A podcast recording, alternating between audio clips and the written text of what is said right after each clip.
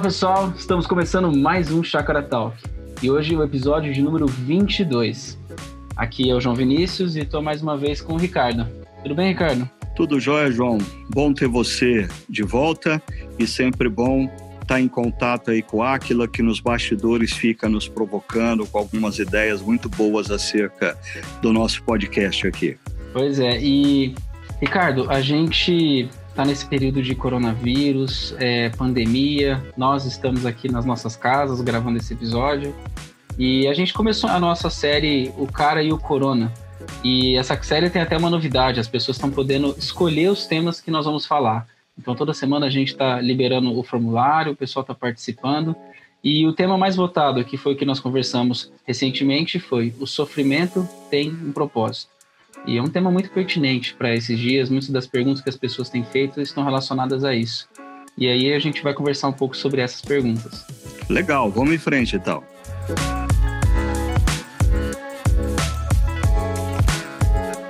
É, o Wagner ele faz uma pergunta aqui, Ricardo. É, ele, fala, ele fala o seguinte: Sabemos que Deus é justo e que também Ele é amor. Diante de tanta maldade da humanidade nos últimos anos, será que a gente atingiu o limite da medida da iniquidade que levou Deus a agir via o Covid-19? Como que a gente pode entender esse, esse balanço entre o amor de Deus e a abominação que ele tem contra a maldade, a maldade do mundo? Ok, João. É, o, o Wagner levanta um ponto é, muito importante e tenso, né?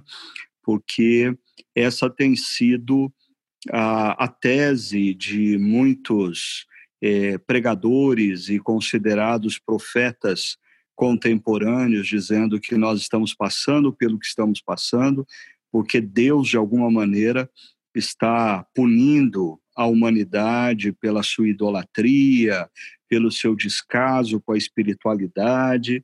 Mas eu queria, antes de responder se essa é uma possibilidade, lembrar o Wagner e talvez alertar os nossos ouvintes que não tiveram oportunidade de ouvir a reflexão é, do último domingo, que uh, eu trago para essa reflexão uh, o pensamento de um antropólogo cultural, Richard Schroeder, ah, ele é professor na Universidade de Chicago e ele tem um estudo fantástico sobre como as diferentes culturas enxergam o sofrimento, e aí ele levanta ah, um, um, contraponto entre as culturas tradicionais, que veem ah, o sofrimento como fruto do erro, do pecado, do desejo incontrolado, ah, do decreto divino do destino, ou da batalha entre o bem e o mal, em contrapartida ah, a cultura contemporânea ocidental humanista, ah, que vê a natureza como ah, autônoma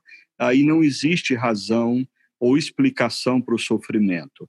Quando Wagner levanta essa possibilidade, seria a pandemia gerada pelo Covid-19 uma punição de Deus, uh, ele está levantando uma pergunta eh, considerando a primeira possibilidade de Richard Schroeder, quando ele diz que uh, o sofrimento em algumas culturas é decorrente de um erro. Alguém errou e a punição ou sofrimento vem com o propósito de gerar arrependimento e mudança de atitude, mudança de atitude no indivíduo, mudança de atitude na sociedade. Eu tenho ouvido uh, os dois lados, alguns é, pastores, pregadores e profetas veementes em dizer que ah, essa pandemia é decorrente de uma punição de Deus. E eu tenho ouvido ah, pregadores, pastores dizendo: não, Deus é amor, ah, isso não seria possível, Deus não se relaciona assim, ah, especialmente o Deus do Novo Testamento. Eu queria começar por esse segundo grupo. Eu creio que não existe Deus do Novo Testamento, nem Deus do Antigo Testamento. Eu acho que essa é uma disfunção teológica quando a gente pensa assim: existe um só Deus. E o Deus a que se revela na história de Israel é um Deus que muitas vezes, sim, ele ah, permite o sofrimento do seu povo para que exista arrependimento, repensar de atitudes. E a gente tem que lembrar que no Novo Testamento, em Apocalipse 19, o mesmo Jesus que entra na história demonstrando amor e compaixão aos que sofrem, em Apocalipse 19, Jesus se revela como um guerreiro ah, sobre um cavalo branco e os seus olhos estão tomados do vermelho de ira e ele se manifesta na história para fazer justiça. Por quê? Porque ele está tomado pela indignação do que fizeram com a criação, do que fizeram com a vida humana, da opressão e assim por diante. Então, eu diria que é, existe a possibilidade, sim, dessa pandemia ser considerada uma manifestação ah, de Deus convidando o ser humano a um repensar, a um arrependimento da sua postura. No entanto, eu acho que nós precisamos ir com muito cuidado nessa hora, a gente tem que ir com muita cautela, porque, por exemplo, assim também foi descrito a razão do HIV no passado. Uh, muitas vezes, alguns, algumas alas da igreja se precipita uh, em, em, acusar o mundo uh, como a causa do sofrimento e a manifestação da ira de Deus. E a gente tem que lembrar duas coisas. Em todo o contexto da narrativa bíblica, na grande maioria de, das vezes, o sofrimento decorrente dessa primeira causa apontada por Richard Schroeder é gerado porque o povo de Deus está errado. E o convite ao arrependimento é ao povo de Deus. Então a gente tem que tomar muito cuidado para não apontar o dedo para a sociedade quando a palavra de Deus diz que ele disciplina o filho a quem ele ama. Então, existe a possibilidade da sociedade humana estar sendo punida por causa da igreja, porque a igreja não se arrepende, porque o povo de Deus não está cumprindo a sua missão, eu diria, existe. Por isso a gente precisa ser tomado pela humildade nessa hora. Eu prefiro ficar com N.T. Wright que diz que no momento que nós estamos vivendo, uh, nós não devemos nos precipitar em apresentar uh, razões para esse sofrimento, mas nós devemos nos dedicar à oração e principalmente ao lamento, porque o lamento é a prática da oração na Bíblia daqueles que olham a dor, olham o sofrimento e não conhecem a causa, por isso eles questionam e buscam a presença de Deus, querendo sabedoria e discernimento para o momento que eles vivem.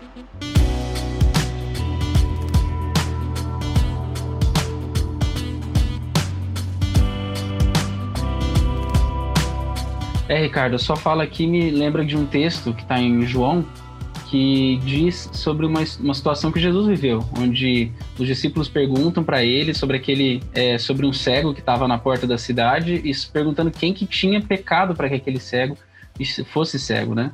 E aí Jesus fala que não é ele nem os pais, mas a obra de Deus que seria manifesta na vida dele. E aí então Jesus dá as instruções, fala com aquele cego e aquele cego é curado. Mas acho que algo que me chama a atenção aqui é que Jesus fala algo, fala, fala algo assim: ele fala, enquanto é dia, precisamos realizar a obra daquele que me enviou. A noite se aproxima quando ninguém pode trabalhar. Então, eu penso que nesse cenário de maldade, a gente precisa pensar em o que, que a gente pode fazer para refletir a glória de Deus e para refletir a bênção de Deus para o mundo, mesmo em cenários difíceis assim, né? Concordo com você, João. Eu acho que assim a, a nossa pressa em querer interpretar a razão do sofrimento às vezes nos leva a, a equívocos. Eu creio que, como filhos de Deus, como discípulos de Cristo nesse momento, é importante a gente olhar e saber que na história o sofrimento não tem uma única razão, mesmo na história bíblica. No entanto, eu acho que a gente tem que olhar para o sofrimento e perceber que ao longo de toda a história bíblica existe um quê de mistério, em muitas dores.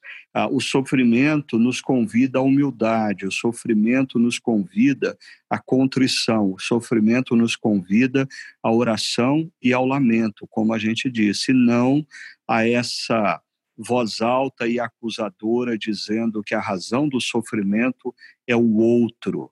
Muitos homens e mulheres na Bíblia, quando chegam à conclusão que o sofrimento, por exemplo, do cativeiro, ah, é decorrente de, do erro, é interessante como eles não oram dizendo as pessoas têm errado, não.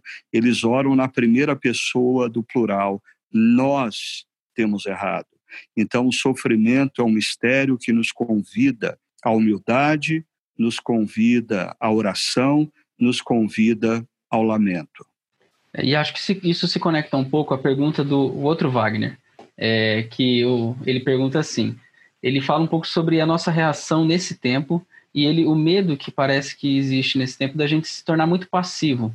Ele está colocando assim: acho que as pessoas estão estão é, ficando em casa, estão sendo recomendadas a ficar em casa, e por trás tem acontecido muita coisa. Você recentemente até falou para a gente sobre oportunistas e redentores, e a gente olha para as pessoas oportunistas nesse tempo e não pode fazer nada. Ele coloca assim: olha, mesmo sabendo que Deus comanda toda a história, o capítulo final, que Jesus vai triunfar no final de todas as coisas, como que a gente pode não ficar passivo num cenário como esse?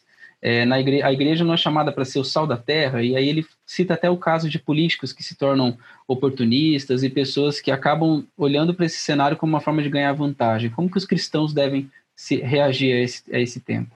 Eu creio que essa pergunta que o Wagner faz, ela, ela é uma pedra hoje em dia, uma pedra altamente escorregadia, porque ah, quando a gente diz nós, como igreja, somos chamados a ser sal da terra e luz do mundo, por isso nós não podemos ficar passivos ah, diante eh, do que alguns políticos estão fazendo.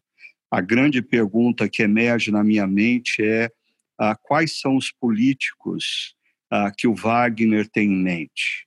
Porque, infelizmente, no momento de tremenda dor, de tremendo sofrimento, de vida, de vidas sendo ceifadas e famílias derramando lágrimas à distância, nem podendo a, a participar do luto dos seus queridos, nós estamos é, envolvidos por uma ideologização do problema e da dor.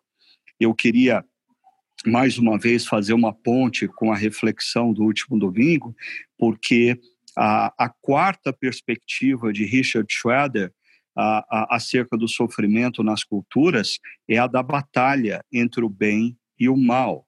E eu diria que nós estamos muitas vezes interpretando o que está sendo, o que está acontecendo, como uma batalha entre o bem e o mal, entre a direita e a esquerda, e dependendo da sua a, a visão política, o mal é a direita ou o mal é a esquerda. Né? Então, é, se você passa a olhar o problema do sofrimento nessa ótica, você está numa batalha e a solução da batalha é o bem prevalecer. Agora, ah, se você é de direita, o bem é a direita e você tem que ver a esquerda sendo derrotada. Se você é de esquerda, o bem é a esquerda e você tem que ver a direita sendo derrotada. Então, eu acho que a gente precisa subir um andar nessa discussão e perguntar o que é o reino de Deus, quais são os valores do reino de Deus. Ah, eu não quero discutir quais são os valores ah, do meu candidato, do meu deputado, do meu senador, não. Quais são os valores do reino de Deus que precisam ser defendidos pela igreja que é sal da terra e luz do mundo nesse momento? Ah, por exemplo, o reino de Deus é justiça, então eu preciso sim falar pró-justiça. O reino de Deus, visivelmente, ao longo da narrativa bíblica, constantemente se importa com os que sofrem, com os pobres, com os desprovidos. Então, aqueles que são cidadãos do reino precisam levantar essa bandeira nesse momento ah, de defesa dos menos favorecidos, dos pobres. Nós precisamos, como igreja, comunidade do reino, demonstrar a nossa compaixão por esses que sofrem. Outro valor do reino é a vida. Então, ah, quando você defende a vida a partir de uma ideologia política, você vai ser contra o aborto, mas você vai ser a favor da abertura do comércio nesse exato momento. E para mim isso é uma contradição. Agora, quando você defende a vida a partir dos valores do reino de Deus.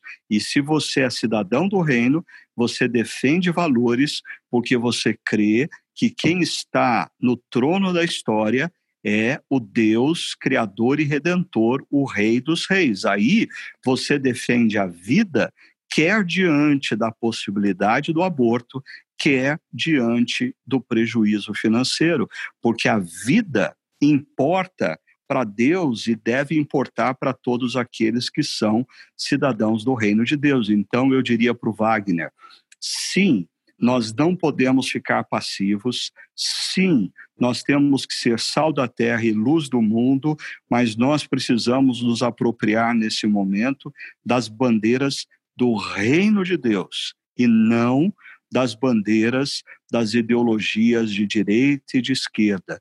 Nesse momento crítico que o mundo vive, e o nosso Brasil intensifica essa crise, ah, flertando ah, com uma crise política, nós, como igreja, precisamos apresentar a terceira via para essa situação.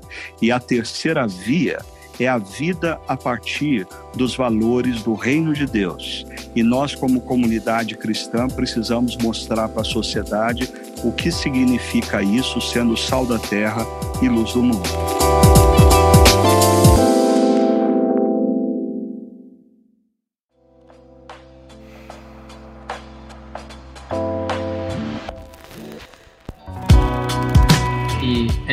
Interessante isso, né, Ricardo? Que talvez a gente, quando a gente ouvir essa palavra passivo, ser ativo nesse tempo, é, o, o, talvez a melhor coisa que a gente pode fazer é ficar quieto, é ficar em casa. É, é zelar pela vida hoje está sendo a gente controlar os nossos impulsos de socialização, nossos impulsos de sair de casa e fazer alguma coisa é, que a gente não precisa fazer.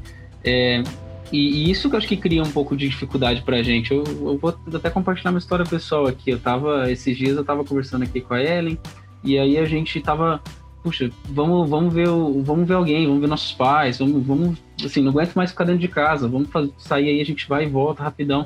Mas aí depois, assim, a gente parou e refletiu, não, não é hora de fazer isso. Mas assim, os impulsos são que a gente vai e faça alguma coisa, porque parece que isso está, como isso está se tornando, esse isolamento social está perturbando tanto a gente, a gente quer fazer alguma coisa. Mas a melhor coisa que a gente pode fazer é não fazer tanta coisa assim. é viver com menos dinheiro, é viver economizando, é viver ficando em casa. E isso pode ser uma das grandes demonstrações do reino de Deus agora, a gente causar o menos, a, a, diminuir a possibilidade do caos e da maldade no mundo agora através desse vírus, né? É, eu, eu, acho que essa, essa situação do isolamento social, é, ela gera é, diferentes tensões em diferentes gerações. Eu diria que a geração mais jovem, a tensão é por relacionamentos, por estar com seus amigos. Até assim, é, eles não gostavam muito de visitar a tia e a avó agora bate uma vontade insuportável de visitar a tia a avó que eles nunca visitavam, né? Mas eu acho que a geração das pessoas aí na sua faixa dos 40, dos 50 anos, a grande tensão é econômica, é o receio ah, pelo seu negócio, o receio pelos seus empregados, o receio pelo futuro da economia do país. Agora, eu diria que nos dois ambientes, quer você seja jovem, é hora de você mostrar uma perspectiva diferente da vida, uma responsabilidade que emana da sua cidadania do reino de Deus.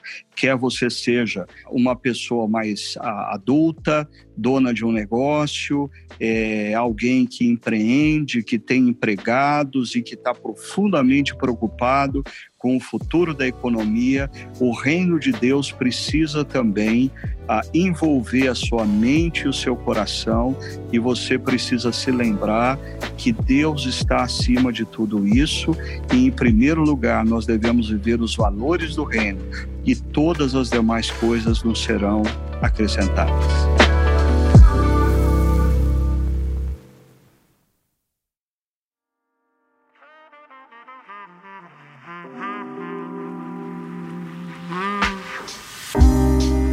Ricardo, mais uma pergunta aqui. A, a Ana, ela lembra de, da, da, última reflexão que você usou a figura do Francis Schaeffer no pensamento dele através da, do conceito da contradição humanista, onde ela lembra aqui que os humanistas, mesmo negando a existência de um Deus pessoal, eles afirmam sobre a necessidade de generosidade, compaixão, solidariedade. Você até fez a figura ali do andar de cima, o andar de baixo. Mas a pergunta dela é no seguinte sentido: não seria contraditório defender a compaixão se o referencial acaba sendo, no final, nós mesmos, uma ética subjetiva? Com certeza, concordo plenamente com a Ana. É quando uh, nós entendemos o que aconteceu a partir desse desenho é, do Francis Schaeffer, que é no andar de baixo nós temos a natureza, no andar de cima nós temos a graça, a revelação de Deus no andar de cima, aí o mundo natural no andar de baixo. Quando o humanismo simplesmente esvazia o andar de cima e tenta colocar no andar de cima conceitos como generosidade, compaixão, solidariedade, a grande pergunta é quem determinou que generosidade, compaixão e solidariedade são valores no mundo que não existe ninguém no andar de cima, não existe nenhuma autoridade sobre nós. Se nós somos seres humanos ou seres ah, ah, que emergiram a partir de fatos numa natureza impessoal, a grande pergunta é quem determina para nós o que é certo e o que é errado. Em cada cultura, uma perspectiva vai ser do, do certo vai ser diferente uh, de outra cultura e aí a gente cai nesse relativismo até individual cada cabeça uma sentença a generosidade a compaixão e a solidariedade elas são expressões que nós seres humanos temos quando nós temos ah, alguma concepção do andar de cima. E, por exemplo, aí, nós, cristãos, que cremos que existe sim um Deus acima de tudo e de todos, existe a revelação desse Deus na história, ele se revela generoso, ele se revela compassivo, ele vem ao nosso encontro. Então, o nosso ponto de referência é o nosso próprio Deus que se manifesta na história, cheio de compaixão, cheio de generosidade, cheio de graciosidade, e é a partir dele que nós podemos ter esse tipo de expressão também. É, e isso se conecta muito à questão da ciência e do papel da ciência, né? Porque quando o humanismo ele afasta a, a graça, ele apaga a graça e só fica com a natureza, acaba que no final das contas a verdade sempre vai ser dita pela ciência. E tem muita gente agora que se pergunta sobre isso, né? A gente deve ouvir quem nesse tempo de pandemia? A ciência, com seus dados, com as suas estatísticas e tudo mais, ou a fé? E talvez aqui mais uma segunda pergunta também junto, Ricardo.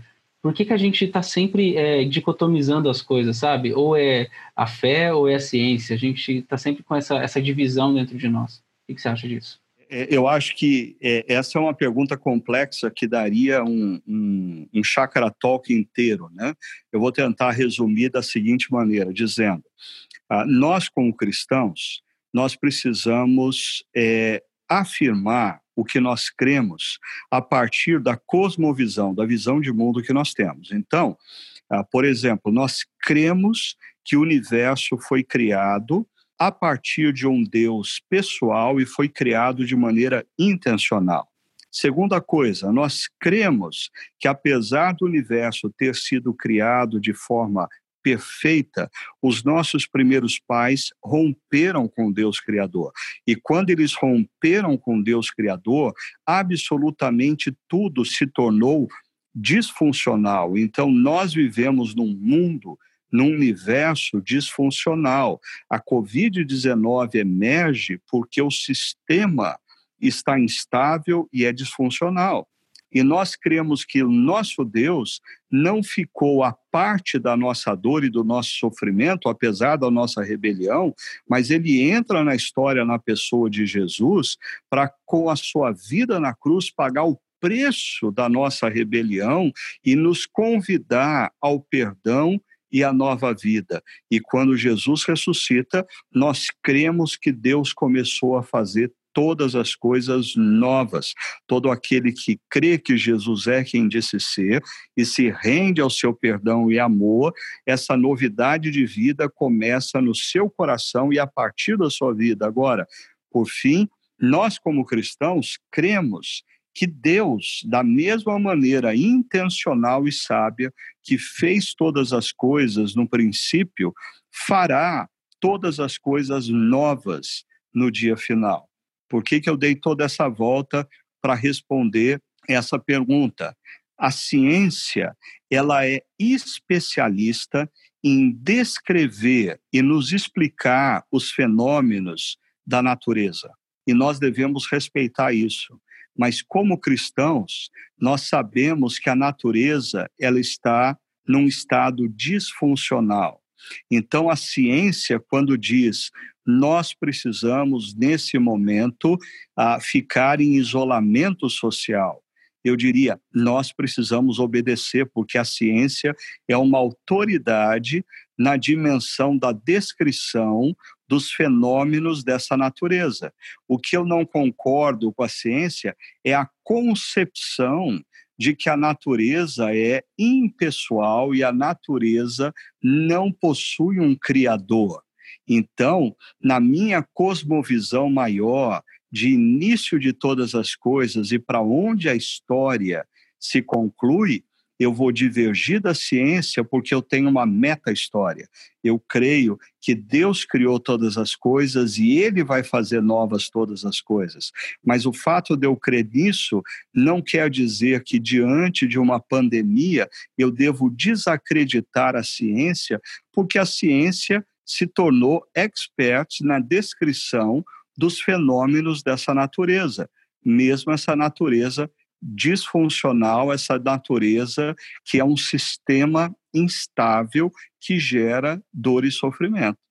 É, na última reflexão, você até falou que a, a, o problema é quando a ciência e quando o humanismo coloca a ciência no centro de uma religiosidade, né? A ciência se torna, colocando aqui em termos mais simples, a igreja do, da nossa era, né?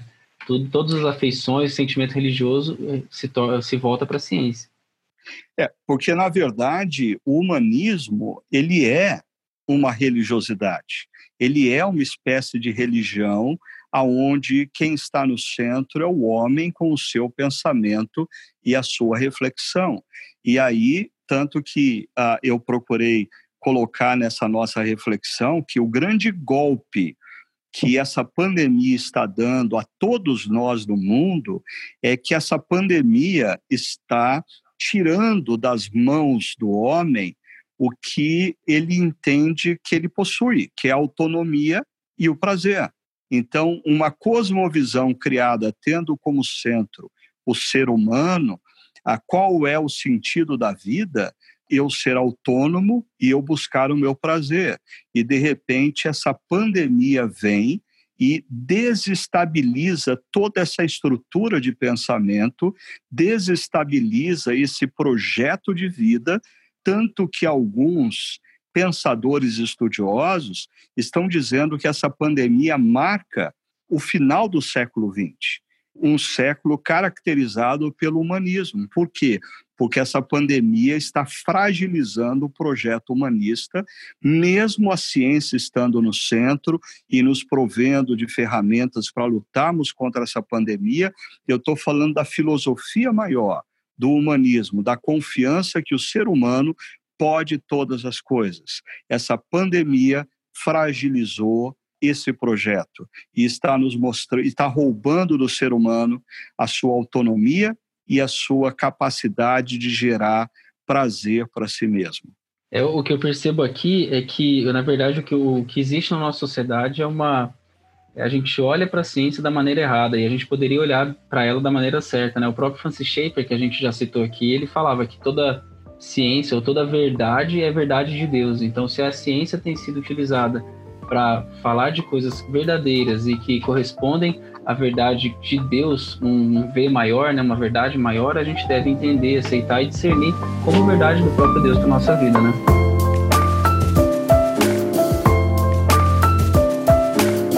É verdade. Toda essa essa é, discussão que a gente está tendo me traz aqui à, mente uma pergunta que o Paulo de Tarso enviou para a gente, que é se essa reflexão, que a primeira reflexão dessa série, se ela serve também ou se ela pode ser compreendida pela classe C, D e E da população. Eu entendo a preocupação aqui, João, do Paulo, é porque tanto a nossa primeira reflexão da série como esse podcast, alguma, algumas pessoas podem pensar, bom, mas isso é, isso é filosofia, isso é, é reflexão elitizada, as pessoas mais pobres, elas é, não vão conseguir entender essa mensagem. Eu diria, primeiro, a gente tem que tomar cuidado porque o fato de uma pessoa ser desprovida financeiramente de recursos não significa que ela não tenha capacidade de reflexão. Ah, em segundo lugar, uma coisa que foi mencionada e eu queria lembrar é que se o ponto central da nossa reflexão foi o sofrimento gerado pela pandemia do Covid-19, tem nos mostrado que o mundo não é do jeito que deveria ser eu queria só lembrar uma frase do Mike Gorin. Os pobres, talvez aqueles da classe D e E da população, os pobres sempre souberam disso. Os pobres sempre souberam que o mundo não é como deveria ser. Quem se iludiu com esse universo e passou a viver o projeto da autonomia e do prazer, são as classes média e alta da população. Por isso, eu diria que a reflexão que nós fizemos no, no primeiro tema dessa série e esse podcast, ele acaba apontando para deuses que uh, não são os deuses que normalmente as classes mais pobres da população se curvam. Prazer e autonomia, porque eles lutam pela mera sobrevivência e eles têm talvez pouco prazer e nenhuma autonomia. Agora, esses são os deuses da classe A, B e C. Aqueles que não têm autonomia buscam autonomia. Aqueles que não têm condição de comprar o prazer lutam para ter esse prazer. Por isso, eu diria que a, a nossa reflexão, a primeira desse tema, e esse podcast, ele de certa maneira é sim voltado para essa classe ABC, porque essa classe ABC que e da qual eu me incluo, que precisa talvez reconsiderar é, a sua confiança no projeto humanista, prazer e autonomia e se render ao projeto de Deus, humildade, confiança e dependência do seu amor, do seu cuidado para com as nossas vidas.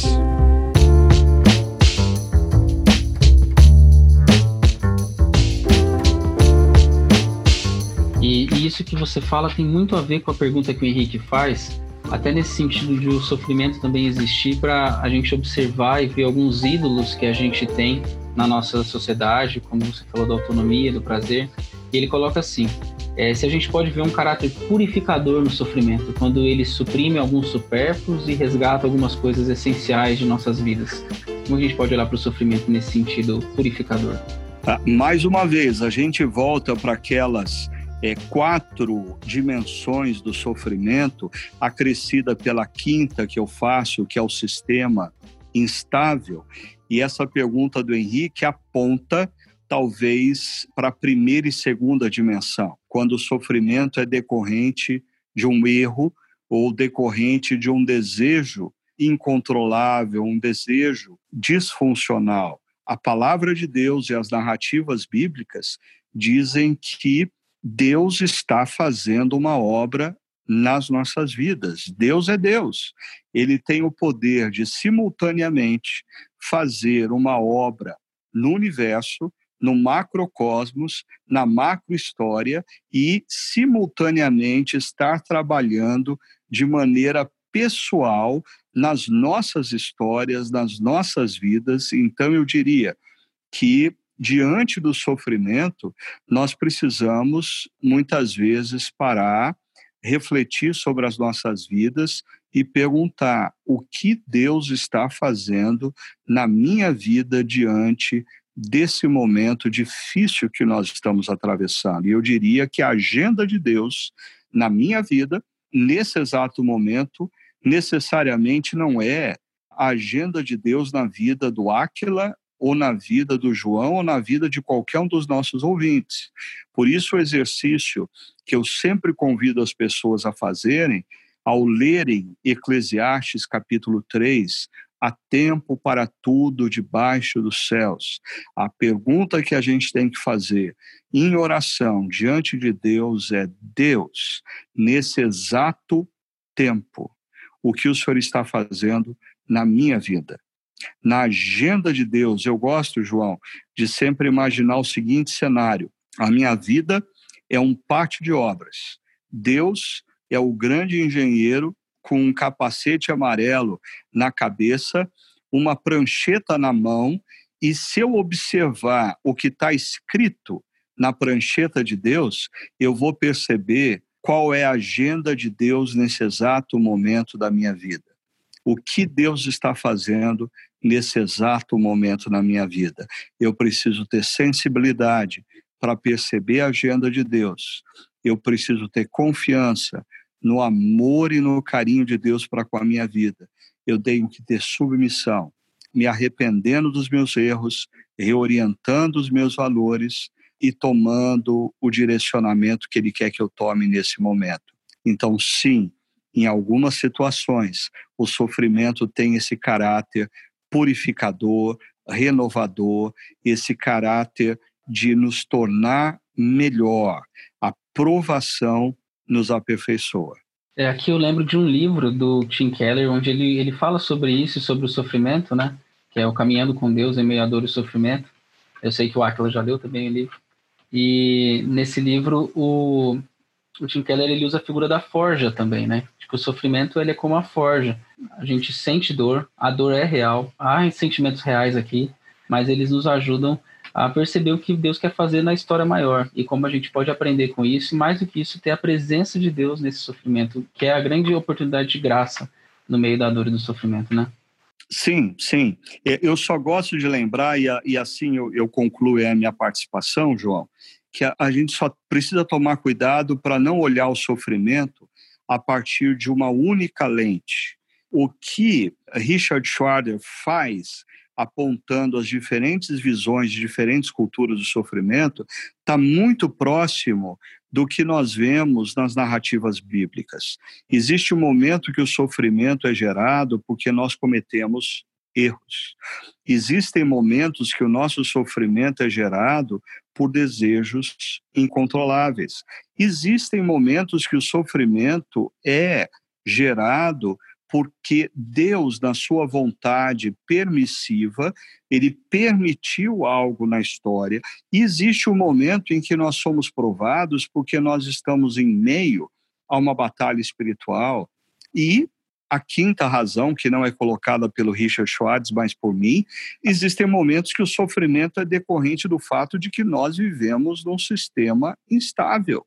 É porque um ente querido morre de forma violenta porque eu sou diagnosticado com câncer, porque nós vivemos no mundo, num sistema instável. Então, eu só queria convidar os nossos ouvintes a perceber que a gente não pode olhar toda forma de sofrimento através de uma única lente nas narrativas bíblicas, nas histórias bíblicas, em diferentes momentos de sofrimento, diferentes lentes são usadas para explicar o momento. Por isso que, diante do momento que nós temos vivido, ah, é muito importante, ao invés da gente sair por aí acusando e pontuando a razão do sofrimento, a gente se humilhar diante de Deus a gente orar mais a Deus, a gente lamentar diante de Deus e deixar que a sabedoria de Deus envolva as nossas mentes e corações e nos aponte gradativamente o porquê cada um de nós e a sociedade humana está passando pelo que está passando.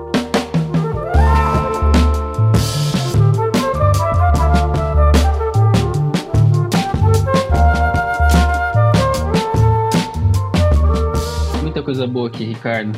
É, você falou que era só estava encerrando sua participação, então eu quero te perguntar uma última coisa. E o que vem por aí? Qual o próximo tema? Pode dar uma dica aí para a gente do que vai ser tratado?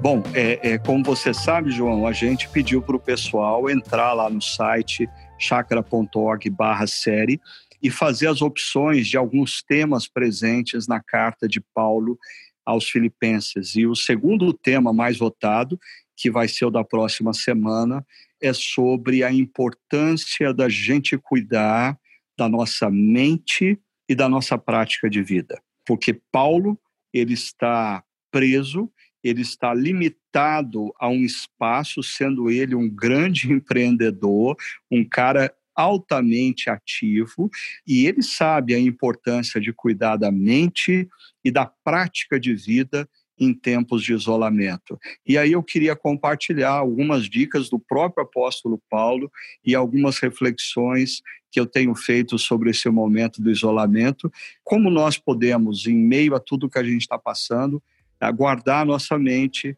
proteger a nossa mente, proteger a, a, nossa prática de vida, alguns hábitos saudáveis que nós não podemos perder em meio a toda essa confusão. É, Ricardo, você comentou sobre as coisas que vão vir e sobre a próxima reflexão, é, e o pessoal pode continuar interagindo e participando. Nós ainda temos vários temas que é só o pessoal acessar chakra.org/série e participar escolhendo os temas que eles querem ouvir. Esse é o grande diferencial da nossa série, o Cário Corona, que continua aí nos nossos próximos encontros. E a gente está chegando ao fim de mais um episódio aqui do nosso Chakra Talk. E eu queria também lembrar que vocês podem continuar participando enviando a pergunta para chakra.org/talk ou também nas nossas redes sociais. Quando a gente está chegando próximo à gravação, a gente solta um stories ali no Instagram e faz uma enquete. E se você quiser participar, pode enviar por lá também. Vai ser muito bom responder a sua pergunta. A nossa comunidade continua em missão. Apesar dos prédios estarem fechados, nós estamos em missão. Nossos encontros têm sido transmitidos todos os domingos às 10 horas da manhã e também na terça, quarta e quinta a gente tem os nossos encontros de grupos pequenos online com interação. Tem sido um momento muito especial aqui da nossa comunidade. Também temos materiais para adolescentes, para crianças, aconselhamento online. Você pode acompanhar tudo isso entrando em chakra.org/online. Tá tudo por lá. É isso aí, gente. Um grande abraço. Que Deus abençoe muito a vida de vocês. Até o nosso próximo episódio.